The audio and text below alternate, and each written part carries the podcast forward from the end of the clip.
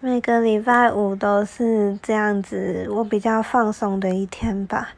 因为我今天的课是下午的课，所以我一个礼拜之中唯一一天能够睡到自然醒的，就是周五了。那我今天就是睡了很久吧，我也不知道我几点起床的。然后去吃了我最喜欢吃的早餐，再到学校。然后今天我们下午也不上课，是要听一个演讲。